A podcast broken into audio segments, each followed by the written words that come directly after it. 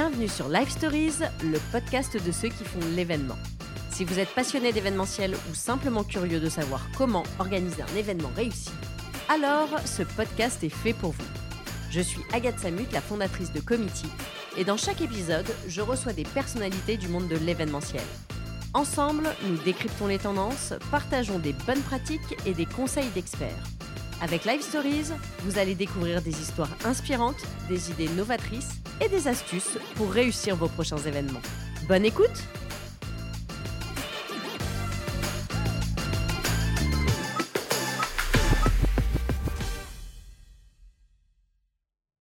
Bonjour à tous, bienvenue pour ce nouvel épisode de Live Stories.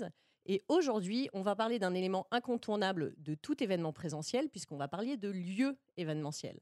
Alors, on a la chance, bien évidemment, d'avoir des scénographes talentueux qui sont capables de transfigurer n'importe quel lieu événementiel classique et neutre, mais on a aussi sur Paris, surtout, des lieux qui ont une âme, un caractère, un décor et qui vont participer à l'histoire de l'événement. C'est ce dont on va parler aujourd'hui, de savoir comment trouver le lieu événementiel idéal qui va servir l'histoire de l'événement et comment ce lieu va participer, va devenir partie prenante dans l'expérience de notre participant.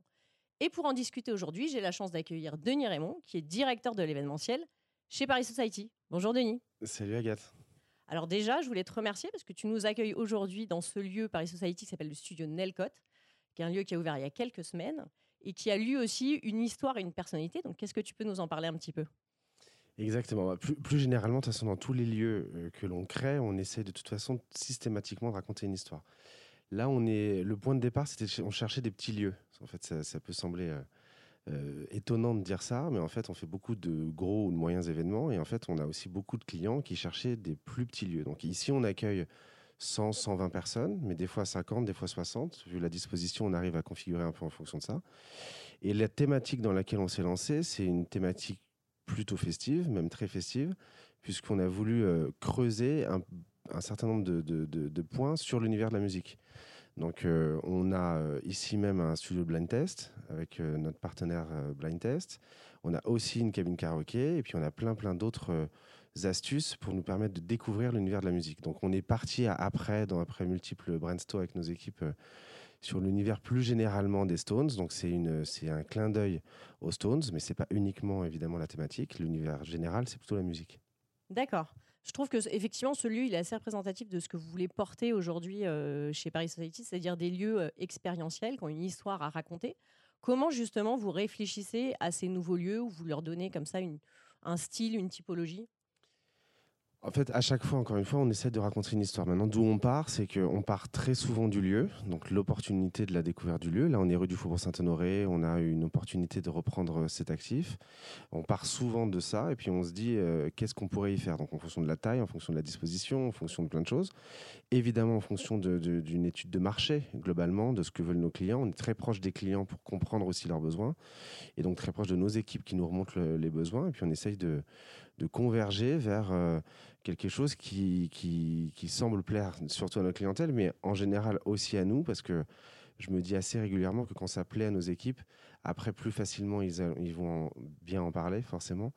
Et, euh, et donc du coup c'est le point de départ euh, en général de, d'une entreprise qui, connaît le succès et qui permet de, de sortir le lieu et de, de démarrer ce genre d'aventure.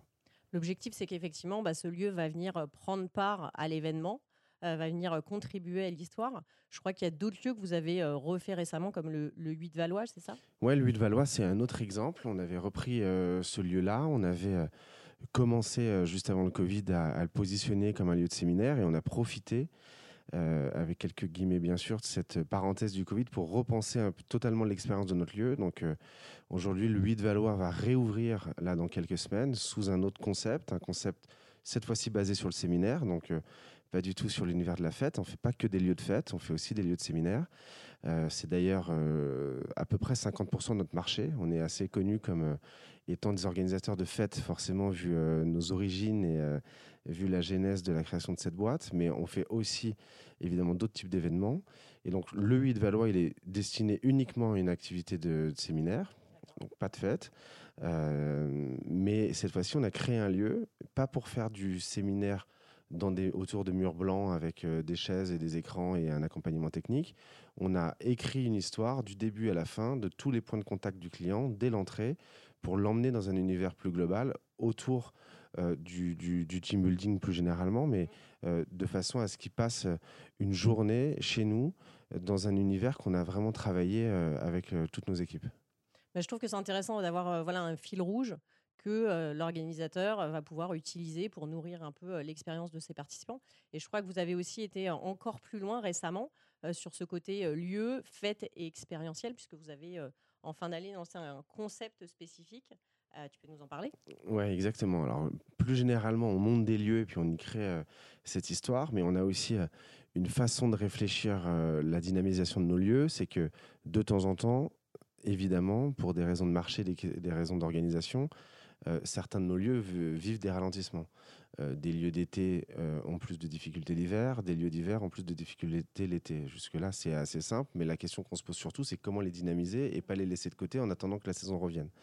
Donc, on s'est posé la question sur beaucoup de nos lieux. Ça faisait un moment que l'on montait des chalets d'hiver pour certains de nos lieux, des, des, guinguettes ou beaucoup de concepts un petit peu comme ça dans certains de nos lieux pour dynamiser par période avec un contenu marketing, une étude FNB et tout un, tout un concept que l'on montait pour essayer d'accompagner, euh, enfin de faire le maximum de clients sur, sur, sur, sur ces périodes-là.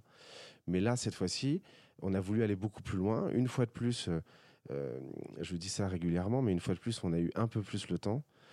parce qu'il faut du temps quand même pour faire ce genre de choses. Donc, c'est une denrée rare le temps. Ouais, ouais, mais le Covid a eu énormément d'inconvénients. On est sorti de cette partie, de cette période-là, évidemment, avec beaucoup de, beaucoup de cicatrices. Mmh mais ça nous a permis de repenser notre organisation plus globalement, mais, mais aussi de penser à ce type de concept. Donc là, on, est, on a choisi le pavillon des étangs, qui est euh, un de nos flagships dans le, dans, dans le Bois de Boulogne, qui est, un événement, qui est un lieu qui, euh, déjà de base, accueillait 120 euh, événements à l'année, avec une grosse activité l'été, forcément, comme beaucoup de nos lieux du Bois de Boulogne. Mhm. L'hiver qui fonctionnait, mais qui, selon moi, je pensais qu'en le dopant un petit peu, on allait pouvoir essayer de doper ses ventes, essayer de euh, évidemment de le repositionner et de le rendre plus attractif sur, euh, sur l'hiver. Donc on est parti sur ce concept OSE.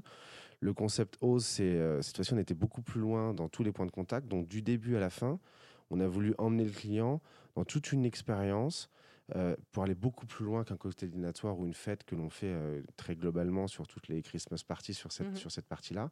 On a voulu l'accompagner beaucoup plus loin. Donc on a repensé avec nos partenaires traiteurs toute la partie FNB. D'accord. On a euh, essayé de repenser complètement les choses, donc plus de buffet, plus de passage au plateau. On a repensé euh, la façon aussi de servir les clients, mhm. de faire la fête aussi. Donc euh, on a multiplié certains happenings pendant la soirée. Il y a eu beaucoup plus d'animations qui avaient été prévues et on a repensé toute la scénographie du lieu pour transposer et créer un lieu finalement éphémère à l'intérieur de nos lieux pendant quelques mois.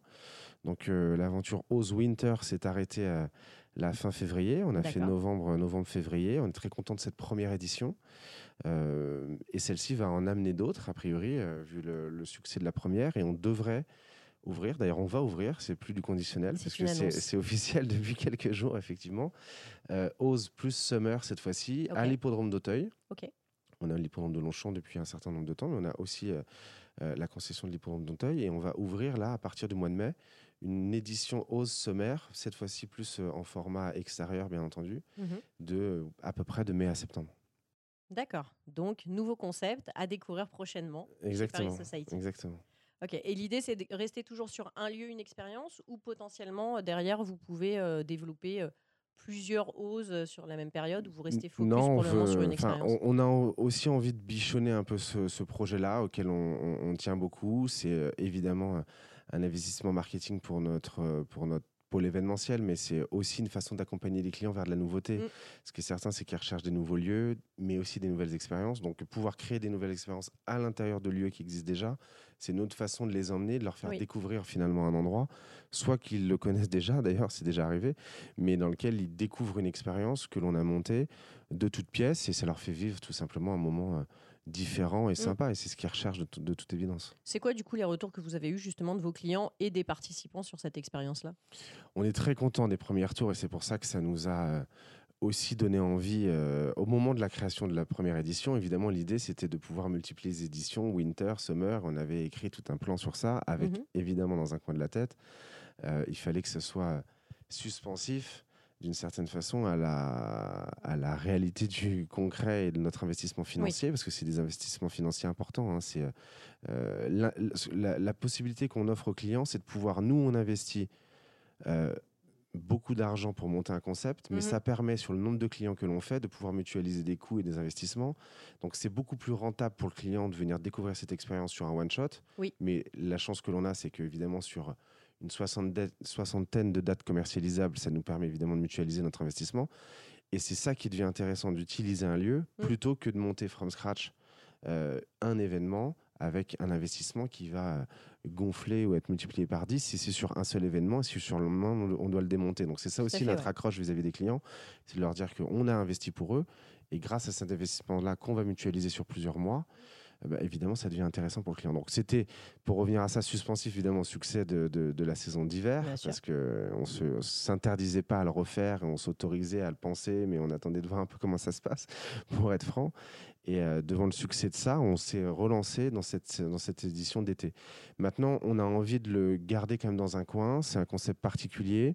On a réussi à emmener un certain nombre de clients par le fait de la nouveauté. Mmh mais l'idée, c'est euh, sûrement de faire un winter et euh, une partie euh, plus été euh, justement, mais c'est pas forcément de faire plein de lieux et d'y aller de partout, etc. On a aussi c'est beaucoup beaucoup de temps pour nos équipes. l'offre.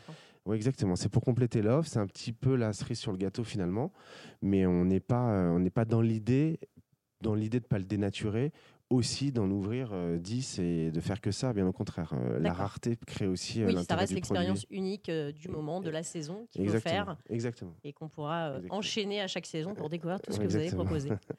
Alors du coup, Paris Society, c'est bien évidemment un lieu incontournable de tout ce qui est événementiel et surtout lieu parisien. pour ceux qui nous écoutent, est-ce que tu peux nous donner quelques chiffres sur qui vous êtes et ce que vous faites? Bah, le groupe a, 20 ans maintenant, donc euh, à la fois ça fait longtemps évidemment qu'on est là sur le marché, il a vécu plusieurs mues. Euh, maintenant, Accor a repris la mhm. société depuis euh, l'automne dernier, donc va nous donner un autre coup d'accélérateur pour qu'on continue à développer cette boîte tous ensemble. Quelques chiffres, c'est plus de 250 millions de chiffres d'affaires l'année dernière. C'est un peu plus de 50 lieux. À chaque fois, je ne sais jamais le nombre de lieux exact. C'est pour ça que je dis ça. Ça bouge tout le temps. Ça bouge tout le temps. Donc, à dire entre 50 et 60 lieux, avec beaucoup de restaurants, beaucoup de lieux événementiels, beaucoup de clubs aussi. Historiquement, mhm. on vient de ce, marché-là et on a encore beaucoup de clubs aujourd'hui qui marchent fort. Et de, maintenant aussi quelques hôtels qui arrivent avec la BD Vaude-Cernay qui va être euh, le flagship de l'hôtellerie là dans quelques mois. Euh, mais aussi, on s'est lancé dans cette partie hôtel pendant, euh, pendant le Covid. D'accord. Donc c'est ça le nombre de chiffres. Qu'est-ce que j'ai oublié en termes de chiffres 1000 euh, événements, euh, nous, sur la partie événementielle. La partie event, peut-être pour euh, recentrer un petit peu le, sujet. La partie event, l'année dernière, c'est 1000 événements. En moyenne, c'était 1500 événements. D'accord. En, 19. Et puis 20, 21 sont des années que, que l'on essaie d'oublier. C'est ça. Petite parenthèse dont on parlera. parenthèse dont on peut parler, mais on n'a pas tellement de chiffres. Enfin, pas tellement de chiffres. On a des chiffres, bien entendu. Mais bon, évidemment, ça a été ça a été à la tronçonneuse en mm. fonction de, de, ce qui s'est passé. Euh, donc à peu près 1000 événements l'année dernière. Et nous, sur la partie événementielle, euh, à peu près 25 lieux. Et du coup, sur cette partie euh, événementielle qui est plus la tienne, comment tu vois évoluer le secteur et l'offre de lieux? Vous souhaitez aller vers quoi aujourd'hui dans ce que vous proposez? On ne veut pas avoir le maximum de lieux non plus pour mm-hmm. avoir le maximum de lieux, même si en réalité, c'est que nos clients ça, euh, c'est quelque chose euh, qui ennuie un peu les gestionnaires de lieux, mais euh, malheureusement, c'est un fait de marché, c'est que tous les clients veulent les mêmes dates. Donc tout le monde veut les mardis, tout le monde veut les jeudis. Ça représente 70% d'un calendrier en général dans des lieux événementiels qui tournent. Mmh le mardi, le jeudi. Si par miracle on arrivait à les emmener plus le lundi, le mercredi, le vendredi, même si certains le font, bah, ça nous laisserait plus de, de profondeur sur, sur nos business plans. Mais ce que ça veut dire, c'est qu'évidemment, plus on a de dates, plus on a de lieux, plus on a de dates, plus on a de possibilités de faire du business. Cependant, avoir plus de lieux a aussi euh, peut avoir le risque euh, d'écraser certains euh, ou s'auto-concurrencer. Ça peut paraître bizarre de dire ça, mais bien entendu, ce qu'il faut, c'est de faire le maximum pour que tous nos lieux marchent fort. Mmh Donc il ne s'agit pas, d'un point de vue macro, de développer du chiffre d'affaires qui viendrait en dessous, en dessous impacter l'ensemble de nos sociétés d'exploitation. Donc on est quand même vigilant. Les critères de développement, ils sont simples. C'est l'homogénéité quand même de notre offre en nombre de PAX, parce que c'est on a beaucoup de lieux qui font entre 300 et 800 personnes. Donc, euh, d'avoir ici au Studio Nelcode des petits lieux, euh, c'est pas un gros sujet business pour être très franc, mais c'est aussi pour accompagner des clients qui font 50, 60, 80 Bien packs sûr. et qui sont très stratégiques pour nous. Mm. Donc c'est aussi pour ça qu'on l'a fait. On a aussi quelques gros lieux et puis on recherche forcément euh, des opportunités euh, pour aller sur ces jauges-là parce que les jauges, c'est un vrai critère pour nous, donc enfin, sur la recherche de nos lieux. Et, et puis après, euh, on essaie de pas empiler des lieux qui se ressemblent non plus parce Oui. que chacun de nos lieux, c'est ça qui est particulier chez nous, mais comme on part feuille blanche à chaque fois, donc c'est stimulant, c'est passionnant, mais c'est très énergivore forcément. hein. On ne duplique pas un concept Clairement. de lieu dans un Mm. certain nombre d'actifs. Quand on repart à zéro, bah, forcément, on ne cherche pas à, à avoir les mêmes lieux, les lieux qui se ressemblent. Donc, euh, je cherche pas à en avoir plus, mais je pense qu'on cherche à en avoir mieux et de continuer à avoir une recherche qualitative sur tous les lieux que l'on met sur le marché ou que l'on remonte globalement. Et donc, du coup, comme euh, on est entre nous, hein, que personne ne nous écoute, euh, qu'est-ce que tu pourrais nous livrer un peu comme euh, information qui intéresserait les organisateurs d'événements? Parce qu'on veut tous savoir le dernier lieu à la mode, le prochain qui va ouvrir. Donc, qu'est-ce qui va se passer? Qu'est-ce qu'on, À quoi on peut s'attendre? Bah, on peut s'attendre. Nous, on, on a beaucoup bossé, on n'a pas freiné, euh, soutenu par notre actionnaire bien sûr, mais soutenu aussi par, euh, euh, par une direction euh, qui est plutôt une tendance à appuyer sur l'accélérateur plutôt que de freiner. On s'est plutôt dit pendant le Covid, continuons à accélérer et continuons à garder nos positions de leader sur ce marché des lieux pour être en force euh, à la reprise du Covid l'année dernière. Donc, euh, on a continué à faire plein de choses. On va ouvrir des lieux cette année. Euh, on va Alors continuer à ouvrir des lieux cette année. On vient d'ouvrir le 17 mars, donc il y a quelques jours, euh, Fantôme. C'est Oui. un projet sur lequel on est euh, depuis 3-4 ans. Donc, ça Mhm. fait longtemps. Ça a pris beaucoup, beaucoup de temps parce que c'est un projet euh, pharaonique, parce qu'on est, on est euh, dans l'Accor Arena. Donc, on a monté ça évidemment en partenariat et en collaboration très étroite avec les équipes euh, de Nicolas Dupeux et de Oui. l'Accor Arena. Donc, euh, on est très fiers d'avoir ouvert ça. Ça a pris un peu plus de temps que ce qu'on pensait, mais euh, c'était euh, pas une mince affaire. Donc, c'est un, immense club le week-end et euh, une énorme salle événementielle la semaine. Donc, c'est un très, très gros projet pour nous. Donc, là, on va dans le Mm. sujet des jauges, puisque là, on monte sur des capacités plus de 2000, 3000 personnes. Donc, on va essayer d'emmener aussi certains gros événements de ce type-là. D'accord. Ça, c'est le sujet fantôme. C'est notre grosse actualité du moment, Mhm. euh, puisqu'on vient juste, vient juste d'ouvrir. On va réouvrir Bagatelle aussi. Bagatelle, alors c'est un peu plus, un peu plus connu, je pense, euh, effectivement, pour les gens qui nous regardent, mais euh, euh, le projet est reparti feuille blanche. On a reconstruit aussi un projet globalement sur ça. Donc, euh, on sort là de notre période de travaux. Donc, on va réouvrir en avril. en avril, fin avril, à peu près ce, ce projet-là.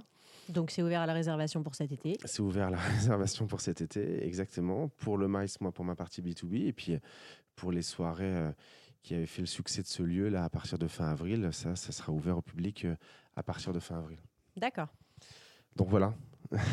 C'est déjà pas mal. Ouais. Y a, y a- Je y sais a que tu voudrais faire. que j'en dise plus. On Ah a, oui, on a plus, quelques, on a, on a pas mal de, de- de trucs dans les tuyaux. Maintenant, il y a des deals qui sont pas encore faits, Mhm. mais euh, je vous le dis comme ça. Mais on a beaucoup de très beaux projets qui vont arriver cette année en, en 2023. Et puis tu as tous tes lieux euh, d'été qui vont aussi Les bientôt lieux d'été réouvrir. vont réouvrir. ouais.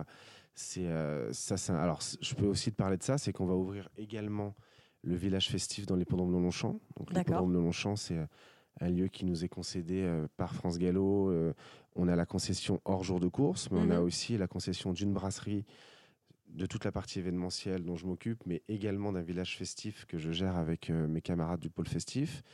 Et donc toute une partie de l'hippodrome va être utilisée pour la création de ce village. Euh, c'est un village euh, festif, comme son nom l'indique. Donc euh, on a travaillé avec nos équipes pour monter tout un contenu autour de ça. Et ça, ça ouvre le 28 avril. Donc c'est un super projet également. euh, et l'occasion de découvrir l'hippodrome différemment. C'est aussi ça euh, ce que cherche évidemment à faire France Gallo et ce sur quoi Oui. on essaye de les accompagner.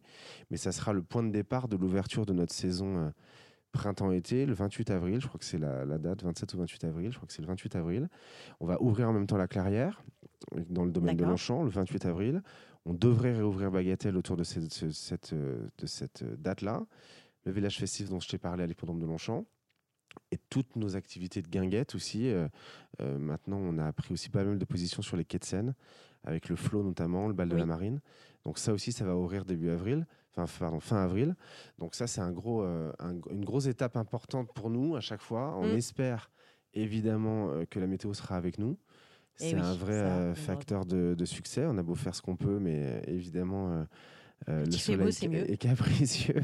Exactement. J'espère qu'il fera beau le week-end et qu'ils nous lanceront tranquilles pour que les week-ends soient soit propice parce qu'on est toujours un peu sur ces lieux-là, Oui. extrêmement météo-dépendants. C'est que ben, on passe du paradis à l'enfer en quelques, en quelques heures parce que c'est génial d'être à l'hippodrome, les pieds dans l'air, mais évidemment, il faut que la météo soit, soit avec, Avec nous. Donc on espère que ça. Ça on nous on aidera invoque faire le dieu de l'événementiel pour lui demander qu'il fasse beau à sur faire, nos événements. à faire une bonne saison. Toujours comme ça. Exactement. Euh, autre sujet qui intéresse euh, beaucoup les organisateurs d'événements, euh, c'est la question de la RSE. Alors, comme vous avez plein de lieux événementiels, euh, quel est votre positionnement aujourd'hui? Comment, euh, qu'est-ce que vous mettez en place pour, pour arriver à produire des événements plus responsables dans vos lieux? Bah, en réalité, on était très en retard sur ces sujets. Donc, euh, je ne vais pas te pas raconter le contraire. je préfère qu'on se, se- se dise la vérité. Euh, on était très en retard sur ces sujets. On a accéléré sur le développement depuis des années. On a multiplié les lieux. On a euh, avancé comme des hamsters dans la roue. On a développé à, à fond plein de sujets. Et la réalité, c'est que c'était pas globalement une priorité, ni une culture d'entreprise, pour être très franc, parce qu'il faut évidemment que la culture d'en- d'entreprise soit associée. Mais une fois de plus, ça fait plusieurs fois que, que je répète ça, mais c'est parce que c'est- vraiment le cas. Le Covid a été aussi une opportunité, un, de reposer un peu nos activités, Bien sûr. de reposer les gens finalement, parce que je pense qu'on avait aussi usé un peu tout le monde. Euh, Nous-mêmes, on était fatigués, je pense, euh, les collaborateurs, les gens qui bossent euh, avec nous. Donc, et évidemment que ça a réveillé un peu les consciences, Mhm. euh, mais ça nous a permis surtout un peu de ranger la chambre et de se dire, OK, bon, où est-ce qu'on met le curseur un petit peu? Oui. Euh, On a envie de devenir un groupe leader en France, en Europe et dans le monde.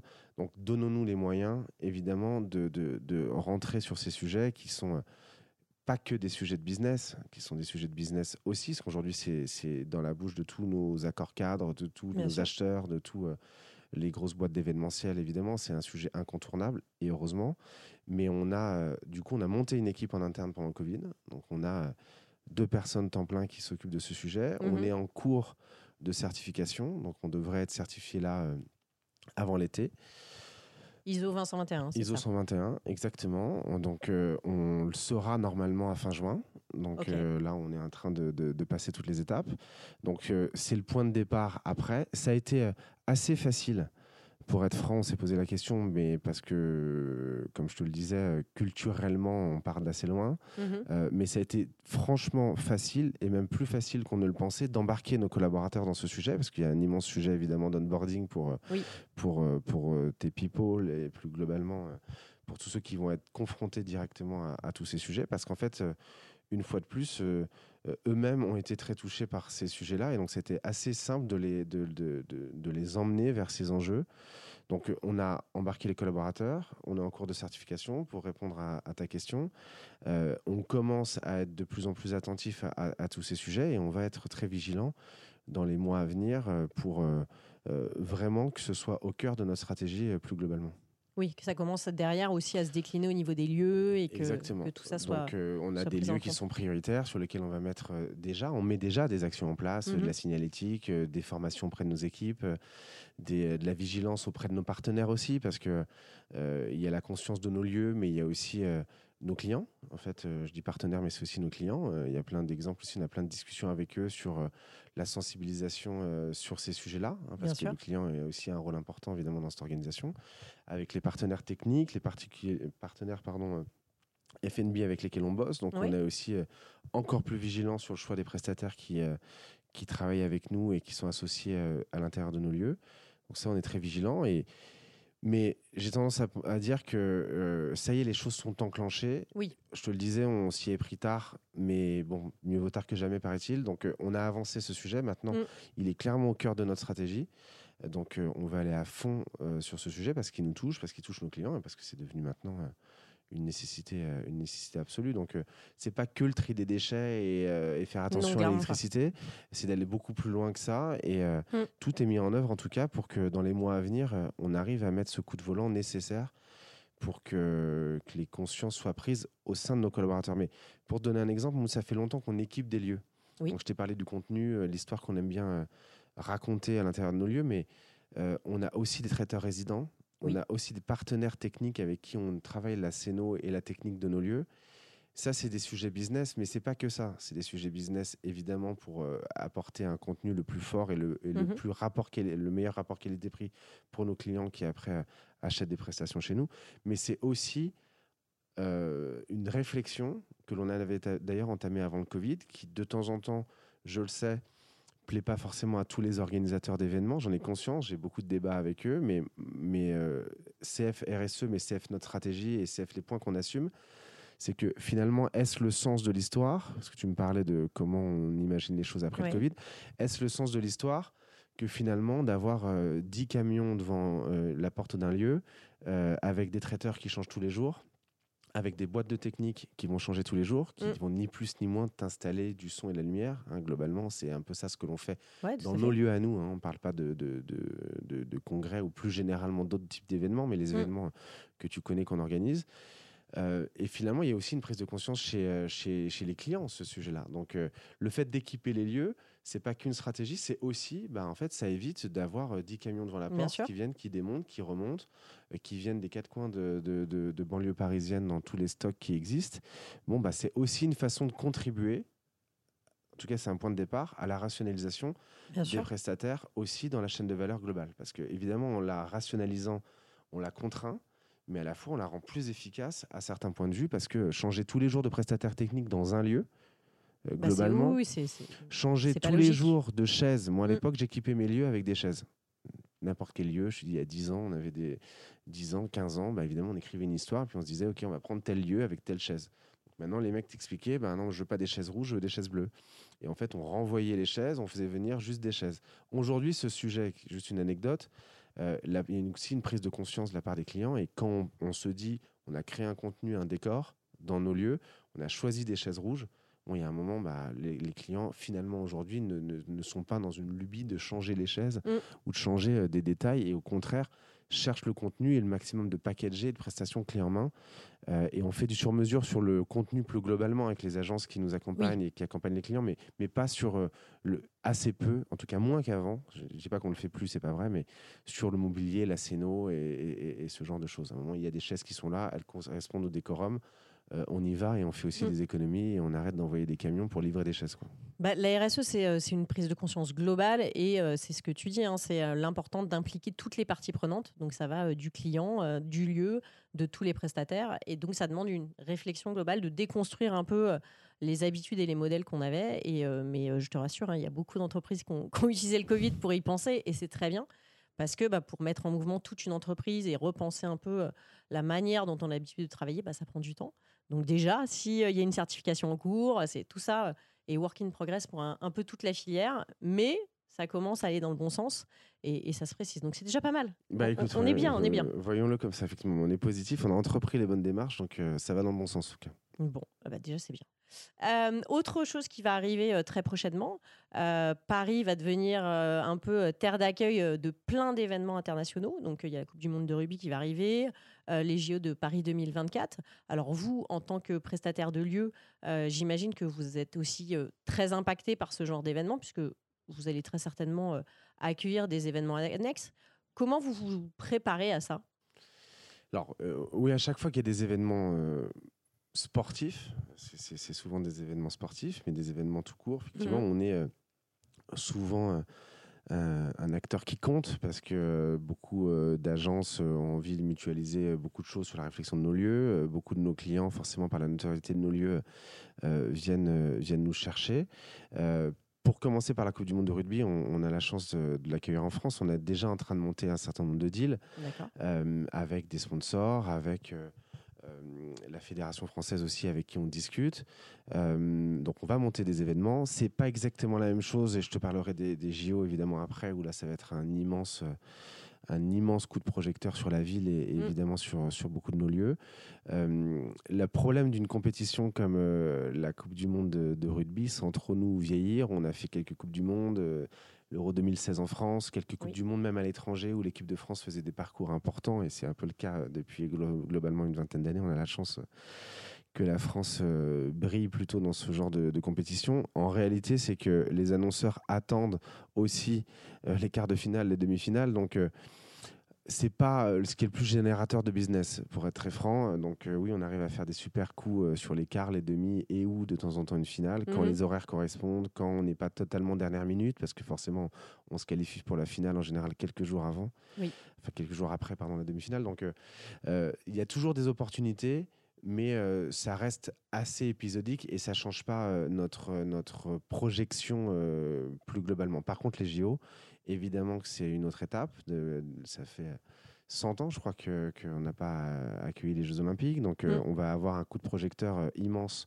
sur toute la ville.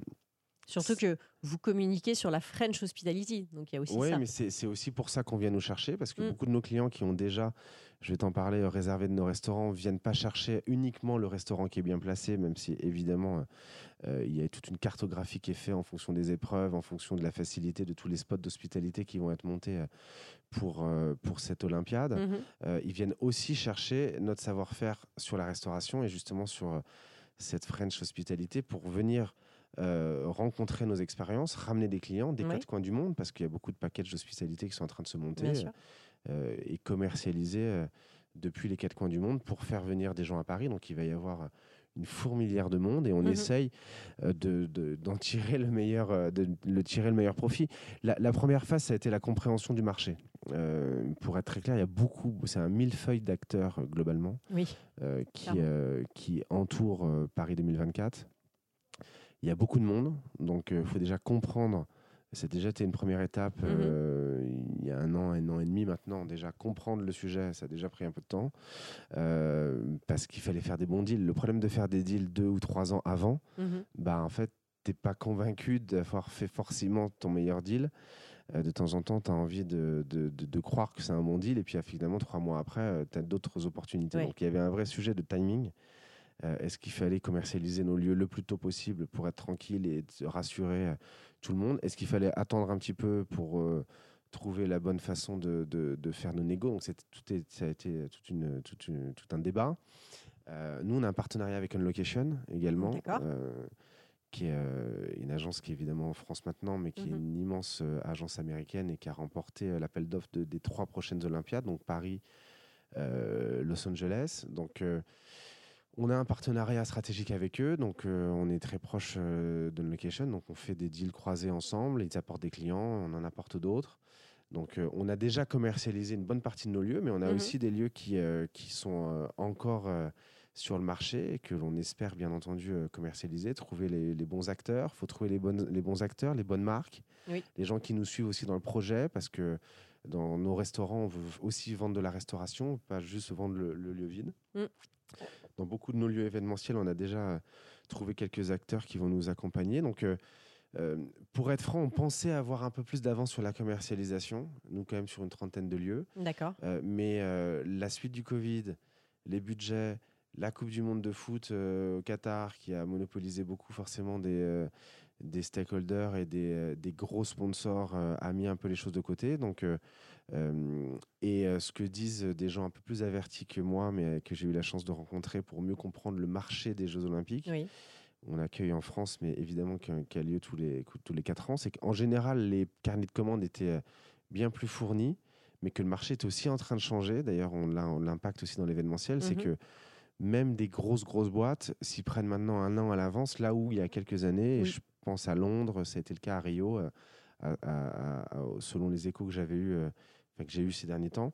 Donc, euh, deux, trois ans à l'avance, maintenant c'est un an à l'avance. Donc, euh, finalement, ce marché de dernière minute, on attend un peu, forcément, ils sont un peu traumatisés.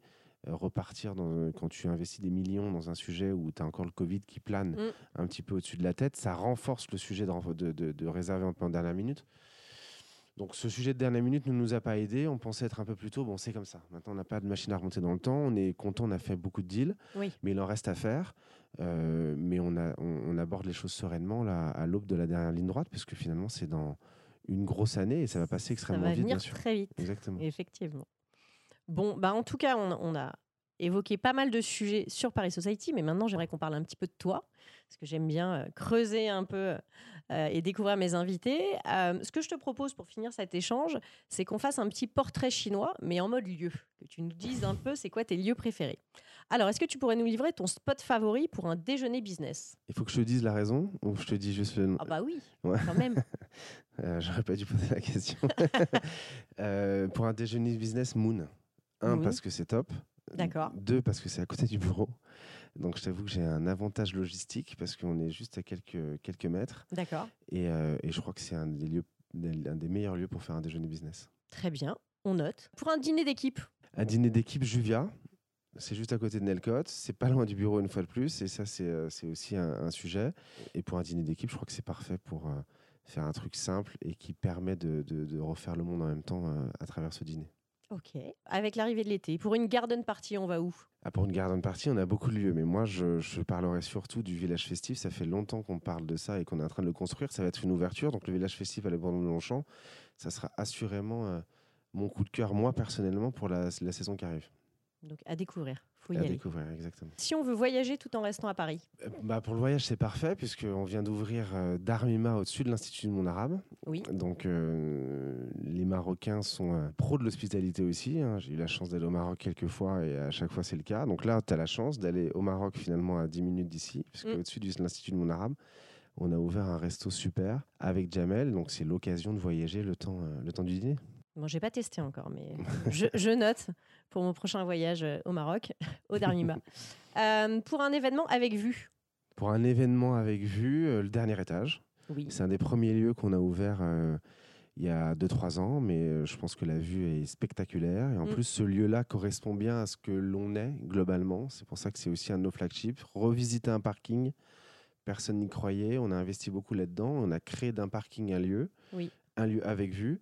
Euh, un lieu dans lequel on fait beaucoup d'événements et beaucoup d'événements très particuliers. Donc, euh, c'est un lieu qui est très important pour Paris Society dans, Mm. son, dans, son, dans son ADN.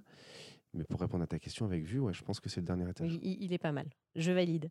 Euh, un lieu pour faire la fête. Un lieu pour faire la fête, euh, le PIAF. Le PIAF, c'est euh, une institution maintenant. on a ouvert ça très modestement et le groupe en est très fier. Mais je pense qu'un lieu pour faire la fête, pour dîner et pour faire la fête maintenant, puisque ces endroits-là sont de plus en plus mixtes, Mhm. je crois que c'est le lieu, euh, le lieu numéro un pour faire la fête. Très bien, c'est noté hein, pour ce week-end. Euh, et enfin, ton lieu Paris Society préféré. Ton petit chouchou. Ça serait lequel? Parce qu'il y en a plein, du coup. Ouais, ouais, il y en a beaucoup, forcément. On a j'ai tous euh, un rapport particulier, parce qu'effectivement, c'est un peu. Tu dis petit chouchou, mais certains qu'on a accouchés, euh, certains qu'on a hébergés, d'autres qu'on a reconstruits. Mais, Mm.